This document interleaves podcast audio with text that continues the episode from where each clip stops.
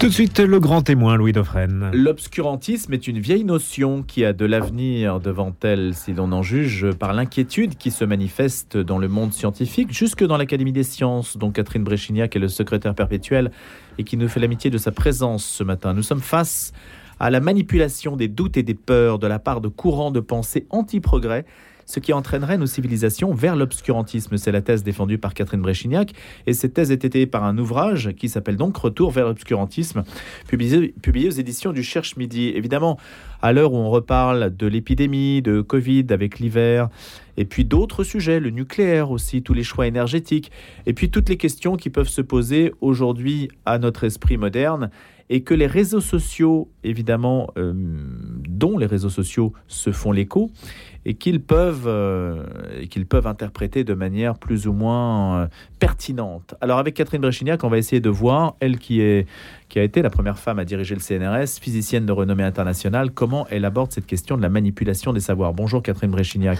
Bonjour Louis Dauphren. Sur quel point ça s'exerce aujourd'hui les points de vigilance doivent-ils être euh, vraiment exprimés aujourd'hui quand on parle de manipulation des savoirs? C'est d'abord dans le domaine sanitaire, dans quel domaine? Oh, C'est dans tous les domaines en fait. C'est dans tous les domaines qui qui ont des répercussions. Alors la science, sur la science, non, parce que les gens, ça ne les intéresse pas vraiment. Ce qui les intéresse, c'est beaucoup plus la technologie et ce qu'on fait de la science.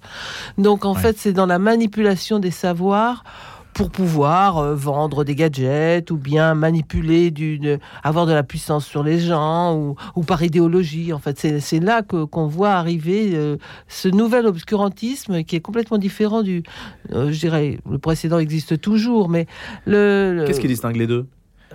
C'est en fait la quantité de savoir que l'on a. En fait, c'est intéressant parce que Voltaire nous racontait que quand on allait avoir dans, le danger de la lecture, et c'est un pamphlet évidemment qu'il écrivait, et il nous racontait que lorsque tout le monde saurait lire, écrire, euh, ce serait fabuleux. Et, et puis, euh, petit à petit, on s'est rendu compte que quand on a eu trop de savoir et que le savoir n'était pas trié, alors on a commencé à pouvoir manipuler ce savoir. Parce que à partir du moment où rien n'est trié, vous ne pouvez pas tout redécouvrir par vous-même, c'est impossible. Donc vous êtes obligé de faire confiance dans un certain sens. Et à qui faire confiance aujourd'hui? Et c'est ça le vrai problème. Et là, ça, introduit des, manipulateurs, en fait, on peut appeler ça comme ça, ou des gourous, ce que vous voulez, qui, essayent de manipuler le savoir pour, euh, pour raconter des histoires qui sont fausses. On dit que Leibniz a été la dernière personne, le dernier esprit à pouvoir embrasser l'ensemble du savoir de son temps alors oui, Est-ce qu'après le savoir devenait trop complexe pour que le, le savoir devient devient de plus en plus important, de plus en plus, je dirais, on peut pas aujourd'hui tout connaître, c'est impossible, et tout redécouvrir, euh, c'est absolument impossible. Donc donc on est obligé de se de se regrouper pour euh, pour avoir de savoir. Mais vous savez, euh, on parle toujours de d'intelligence collective, mais moi j'ai très peur de la bêtise collective. Qui se manifeste comment? À quel moment est-ce que vous êtes dit, tiens, il y a un retour de l'obscurantisme? Oh, bah, c'est venu petit à petit parce que je me suis bien rendu compte de cette montée qui était, qui était où des gens commençaient à raconter n'importe quoi. Parce que à partir du moment où j'ai vraiment pris conscience que euh, qu'il fallait expliquer que la science n'est pas une opinion. La science ne peut pas répondre à tout. C'est impossible. Elle, est dans son domaine, dans son domaine de, je dirais, de raison, de, de démarche scientifique. Et à côté de ça, vous avez tout un tas de l'amour, euh, la croyance qui n'ont absolument rien à voir avec la science et qu'il ne faut pas mélanger. Et donc on ne peut pas avoir un, quelque chose qui va tout expliquer. Donc euh, il faut garder la science. La science est un outil pour comprendre. Et cet outil, il faut savoir l'utiliser. Au départ, euh, la question tenait par exemple de l'immunité collective. Oui, la, question de ça, ça par exemple. C'est pour ça que je vous lançais sur le sanitaire. oui, je, comprends bien. Donc là, quand on a eu la première, les épidémies, l'épidémie de Covid au tout début, on nous a raconté que, on a, évidemment, on n'avait rien. On était très démunis, donc on s'est retrouvé quasiment comme au Moyen Âge devant la peste. Donc il fallait se protéger. Donc se protéger, c'était eh ben, ne pas bouger, rester confiné pour ne pas attraper la maladie. Puis petit à petit, bon, on a eu des masques, enfin bref. Et ensuite est arrivé un vaccin. Alors en fait, c'était pas cette maladie, on a compris après que ce n'était pas une maladie vaccinable au sens euh, où vous avez la coqueluche, où vous avez euh, la, poliomyélite ou la, fièvre jaune, ou des maladies que, une fois que vous l'avez eu, vous ne l'aurez plus parce que vous avez eu les anticorps qu'il fallait, parce que c'est pas une maladie qui va muter très facilement. Et donc, euh, euh, bon, bah, donc vous l'avez. Alors, soit vous avez cette maladie et vous en guérissez, soit vous l'avez et vous mourrez, soit vous êtes vacciné. Mais c'est en tout ou rien. Et en tout ou rien, on peut définir une immunité collective. Parce que à partir d'un certain moment, quand vous êtes un nombre suffisamment grand, ben, les autres sont protégés.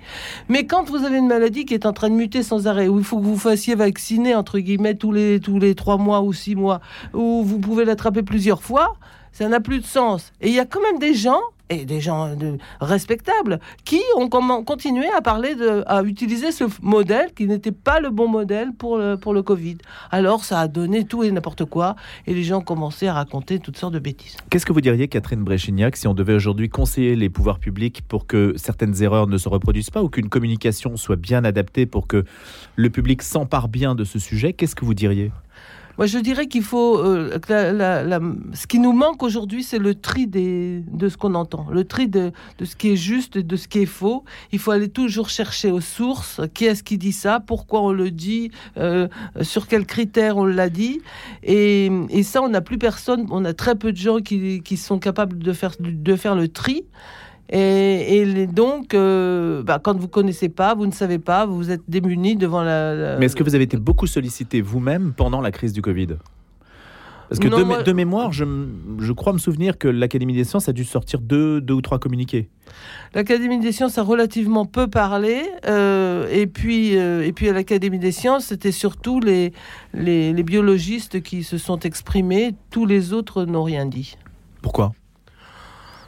Est-ce qu'en occupant l'espace médiatique, ça n'aurait pas été justement l'occasion peut-être d'éviter que la manipulation ou que le, fantasme prenne la place de la de la science Parce que, en fait, euh, de la même façon, les scientifiques se taisent parce que notre message est brouillé.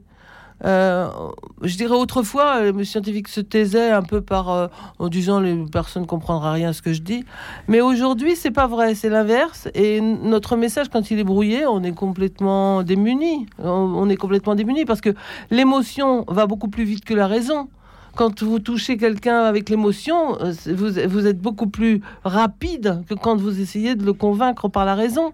Donc donc on, se trouve, euh, on se trouve effectivement aujourd'hui démunis pour parler. Quand vous parlez de manipulation des savoirs, alors si on met de côté euh, l'aspect sanitaire, Covid, etc., qui en fait est relativement récent, Bon, ça a deux ans, deux, trois ans. Oui, enfin, vous savez, ça a toujours existé. Vous avez eu toujours les, les, les, les, gens qui, qui, ont inventé et qui vous disent euh, ce produit est un produit miracle, il va vous guérir, il va vous soigner. Enfin, vous avez toujours. Le charlatanisme. Le charlatanisme, oui, bien sûr. Ça, ça existe. bien sûr. Mais, le... mais là, mais là c'est devenu à grande échelle.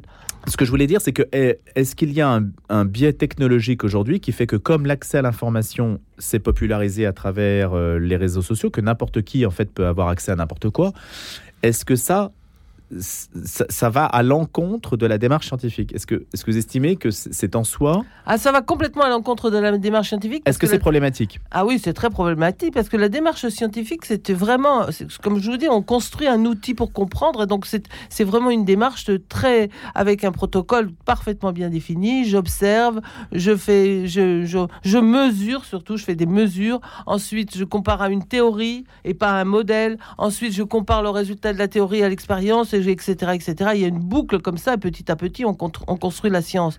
Mais comme je vous le disais, quand ça devient trop complexe, la science ne peut pas répondre. Et puis, il y a des tas de domaines dans, la, dans lesquels la science ne peut pas répondre. Et c'est normal. Hein. Vous pouvez pas. Et puis, c'est un outil. Vous pouvez pas prendre n'importe quel outil pour faire n'importe quoi. Vous prenez pas un marteau pour couper une planche de bois. mais on aurait pu euh, penser l'inverse, c'est-à-dire la démocratisation du savoir allait justement répondre non, mais la science n'est pas démocratique. Ça, c'est clair. La science n'est pas démocratique, c'est-à-dire elle ne se vote pas. Vous ne votez pas un, théorème. Euh, et c'est comme euh, vous ne votez pas qui va être le pilote de l'avion. Hum. Donc euh, non, donc c'est pas, c'est pas, la science n'est pas une opinion. C'est bien ça qu'il faut mettre dans la tête des gens, de tout le monde. Et donc c'est un outil et cet outil ne répond qu'à certaines questions qu'on peut, à lesquelles il peut répondre. Voilà. Science dure, science euh, molle, c'est un oui, clivage ça, que vous, ça a été. vous acquiescez? Ça, c'est un. Non, non, moi, j'encaisse pas du tout ce clivage. Oui, enfin, je, je pense qu'on a besoin absolument de tout. On a besoin de philosophie, on a besoin de sociologie, on a besoin d'économie, etc. Mais ce ne sont pas des sciences. C'est pas, c'est pas la science exacte. Donc, en fait, le fait d'avoir mis le mot science, de l'avoir rendu complètement polysémique, euh, c'est, c'est, ça, ça, ça perd tout son sens, en fait. Il faut garder le sens des mots. Comment se fait-il, euh, Catherine Bréchignac, que les filières scientifiques recrutent peut-être un peu moins qu'on ne laisse compter Parce que les gens cherchent de l'argent. Ils cherchent pas à comprendre, ils cherchent pas. Le savoir les intéresse peu. Euh, quand vous regardez les, résultats, par exemple, de, du télescope James Webb, qui est à 1,5 million de la Terre, qui a des, qui a des images absolument extraordinaires de, de, remonter dans le temps de, de, de l'univers, c'est c'est fabuleux. Et ça n'intéresse pratiquement personne ou Et très pourquoi peu de gens. Pourquoi ça devrait faire rêver normalement Oui, ça devrait faire rêver, ça devrait faire réfléchir à qu'est-ce que c'est que l'homme, euh, est-il seul dans l'univers Euh, Enfin, on devrait se reposer des questions sur l'humanité. Et, euh, et au fond, moi, je suis un peu triste de voir que euh, c'est pas ça qui intéresse les gens. Bon, là, ça veut dire que les scientifiques euh, devraient avoir une politique peut-être euh, Alors il de faudrait vulgarisation il- plus importante. Oui, et quand on parle de, euh, il faudrait des confrontations entre des philosophes et des scientifiques. Il faudrait des réflexions sur euh, sur le sur sur le- le- l'essence humaine. Il faudrait et, Ah, ça, et c'est peut-être le travail de l'académie, justement, ah, oui, c'est sans doute le travail des académies en fait. pour héberger justement des disputatio. Oui, absolument, exactement. Mais seulement, on n'a pas toujours la possibilité de le faire.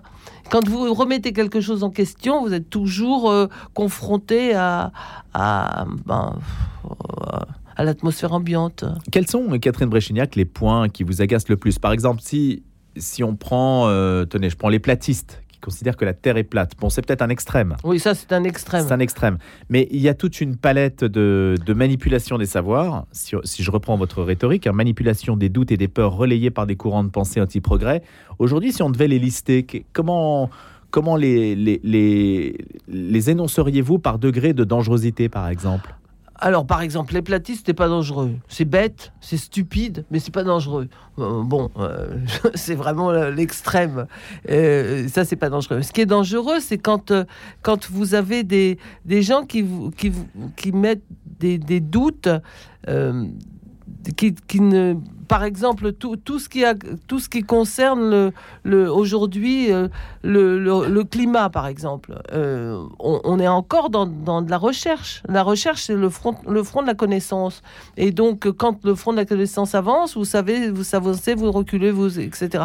Là, on, on, a mis tout, on met toutes les données sur la table et en fait, elles sont pas encore complètement triées.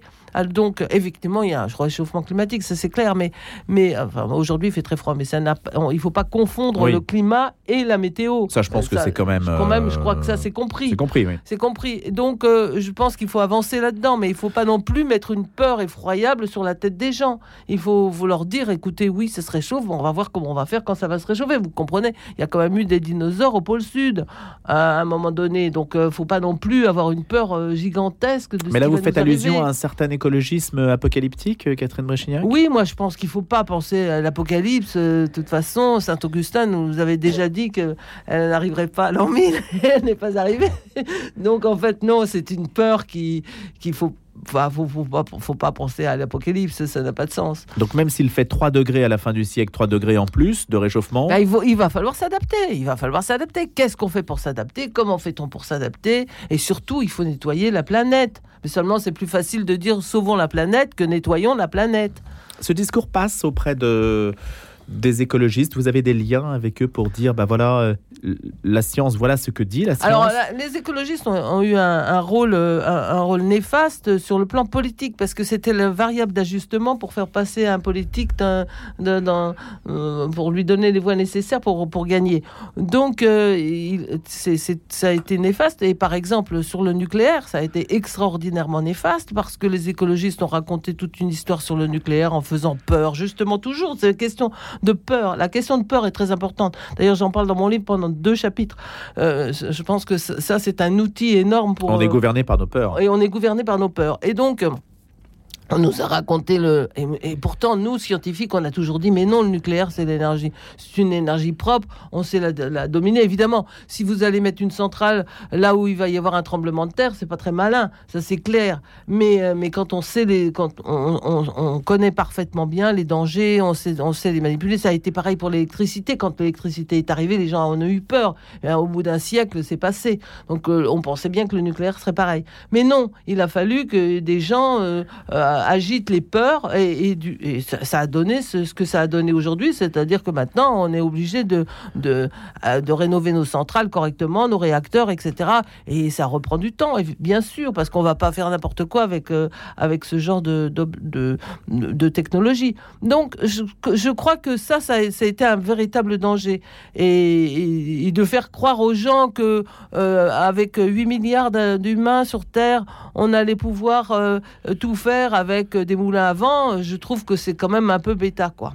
Et donc ça, c'est, on, a, on a eu beau le dire, euh, non, le politique n'en a pas tenu compte parce que parce qu'il avait besoin des voix des écologistes. En fait, euh, en fait, ça a toujours été la hmm. grosse bagarre comme elle était entre Rousseau et Voltaire. Hein. Pourquoi? parce que Rousseau, il était pour, euh, pour la terre. Il, il racontait même que c'était pas la peine d'enseigner, de, euh, euh, d'éduquer le, le, paysan.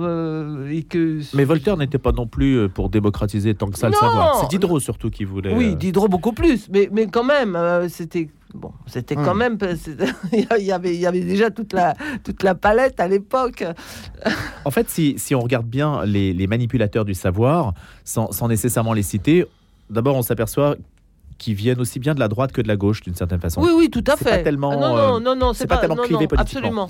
Absolument. Et, et, l'autre point, euh, Catherine Bréchignac, c'est que ce nouvel obscurantisme, la différence avec l'ancien, c'est que justement, puisque vous faites allusion au siècle des Lumières, l'ancien pouvait être lié à l'absence de diffusion du savoir, alors que le nouveau est lié à un excès de diffusion du savoir. Exactement, exactement. C'est ça qui fait la différence. Oui, oui, exactement. En fait, c'est c'est le euh, ce qu'il faut, c'est l'équilibre. Il faut, voilà, c'est toujours l'équilibre. On est dans un équilibre. C'est ça qu'il faut. C'est la recherche de l'équilibre. C'est pouvoir faire le tri. Est-ce que l'idée de Dieu est invalidée par le, le, savoir et par la science? Dans ce débat entre Dieu et la science Est-ce qu'il y a toujours des gens pour faire le match aujourd'hui? Non, moi je crois que euh, on ne peut pas.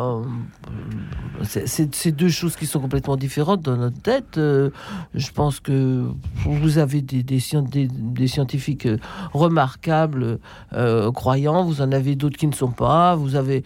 Non, non, il faut surtout pas mélanger la croyance et, la science. La science n'a pas n'a aucun... Euh, ne, peut rien, ne, ne, peut pas démontrer ou pas démontrer ou invalider ou valider ou c'est pas possible au niveau de la croyance, quelle que soit la croyance. Enfin, je pense que la science dit le comment et puis la croyance c'est le pourquoi. Donc elle reste toujours muette sur le pourquoi. Ah bah oui, on même, par exemple, prenons même un exemple uniquement scientifique, même sans prendre un exemple de Dieu. Prenons un exemple complètement scientifique. On ne sait pas pourquoi, euh, pourquoi les forces gravitationnelles, qui ne sont peut-être pas des forces, mais enfin, mettons l'interaction gravitationnelle est, ce qu'elle est. On ne sait pas pourquoi. On, a, le, en fait, le, physicien, la physicienne que je suis, le physicien, c'est celui qui, qui s'occupe de, euh, qui est un peu le législateur de la science, qui vérifie si les lois qu'on a trouvées sont, sont, valides, sont toujours vérifiables. Et, et on, se rend bien compte que ces lois-là, les lois fondamentales, on ne sait pas pourquoi. On découvre de nouvelles lois en physique? On découvre de nouvelles lois. Euh, non, les lois fondamentales, on les connaît, mais, mais quand on va chercher le pourquoi de ça et on, va, on essaye de voir s'il y a une théorie du tout, on ne la trouve pas. La théorie du tout, qu'est-ce que c'est? Ben justement, on la trouve pas. Mais on la cherche. C'est-à-dire, c'est là que la croyance interfère. C'est que on, va la chercher. Moi, je suis plus du côté de Montesquieu qui dit que finalement, il faut la pluralité. Hum. Mais c'est la croyance intervient toujours dans, dans l'équation, dans la mesure où le scientifique est aussi tributaire de ses propres croyances, des modes aussi. Il, non, va, je crois, je crois il va vers quelque part. Oh, ben non, alors ça c'est autre chose. Hein. Le, l'envie d'aller quelque part, hein, le Graal, ça c'est, ce qui nous motive. Mais, mais au fond, le, euh, ce qu'on cherche à, comprendre, c'est pourquoi, comment ça marche. Et par exemple, vous prenez Newton. Newton est un cas extrêmement intéressant. J'en parle dans mon livre. Est un cas très intéressant. Newton Newton était extrêmement croyant, et de l'autre côté, il était d'une rigueur absolument extraordinaire, même quand il faisait de l'alchimie. Donc en fait, il avait bien différencié dans sa tête les deux espaces. Euh, clairement. Euh, et, Il y a de grands noms qui n'étaient pas fermés à, l'hypothèse de Dieu. Louis Pasteur, par exemple. Oui, non, mais il faut, je crois qu'il faut. Ça a été une grave erreur que de vouloir tout mélanger. Et c'est toujours une grave erreur que de vouloir tout mélanger. Alors, ce qu'il y a, c'est que la science, par les moyens qu'elle arrive à déployer quand même, nous ouvre davantage vers l'infini qu'à une certaine époque. Bah, c'est-à-dire que quand on ne connaît pas, alors on mettait autrefois, quand on ne connaissait pas, on mettait tout sur, la, sur le fait que c'était divin. Maintenant, on a bien compris que tout n'est pas... on ne peut pas faire ce genre de choses, et on a progressé considérablement dans la compréhension des phénomènes, donc on voit très bien ce qui est, ce qui est, euh, ce qui est matériel et ce qui ne l'est pas. Et je crois qu'il ne faut pas du tout... Euh, il faut, il faut pas du tout avoir peur de la spiritualité. Ceux qui l'ont, l'ont. Ceux qui... Enfin, bref, c'est une question personnelle, ça n'a rien à voir avec la science. L'erreur a quand même été quand on a voulu euh, que, utiliser le fait que la science pouvait répondre à tout. La science ne peut pas répondre Pour vous, c'est Auguste Comte. Ouais, moi c'est la période d'Auguste Comte qui a, qui a voulu mettre le tout partout et donc il est, même y compris les sciences humaines et sociales qui ne sont absolument pas de la science mais qui sont indispensables. Je ne veux pas dire que il faut pas réduire l'homme à la science, c'est pas possible. Ça voudrait dire, euh, Catherine Brechignac, qu'aujourd'hui, il faudrait qu'il y ait une sorte de réhabilitation de ce qu'est la science en propre. Voilà, exactement. Et, ce travail-là n'est pas fait. Non. Non, parce que tout le monde a voulu a, mis la science au-dessus de tout et a voulu dire ben tout est scientifique et, ça, a on a perdu le euh, on a perdu l'essence du mot science. En fait, il y a, une, il y a un travail de communication. On a mélangé science et savoir, par hmm. exemple. Euh, il n'y a plus de distinction entre les deux, ce qui est très dommage. Hmm. La priorité, ça serait euh, à la suite de votre travail sur les manipulations en tant qu'ex-président du CNRS, quand même, vous, avez un, rôle même médiatique. Qu'est-ce que, qu'est-ce que ce serait de, de diffuser comme idée pour que euh, ce travail sur les manipulations et l'obscurantisme puisse porter ses fruits dans le temps? Je pense qu'il faut reprendre le temps de penser. Il faut arrêter d'être dans l'urgence on a encore euh, l'homme a encore un temps euh, euh, extrêmement grand à vivre sur Terre s'il fait attention. Alors prenons notre temps, réfléchissons. C'est un peu la fin de la conclusion de mon livre qui est optimiste quand même. Mais le temps médiatique nous, nous fait vivre dans des peurs très très limitées et souvent très très très immédiates c'est très difficile de retrouver le temps long aujourd'hui. Oui, mais il faut. Vous dit que c'est impossible. Non, bah, c'est pas impossible. C'est pas, ah. c'est sûrement pas impossible. Et la science, c'est du temps long de toute façon.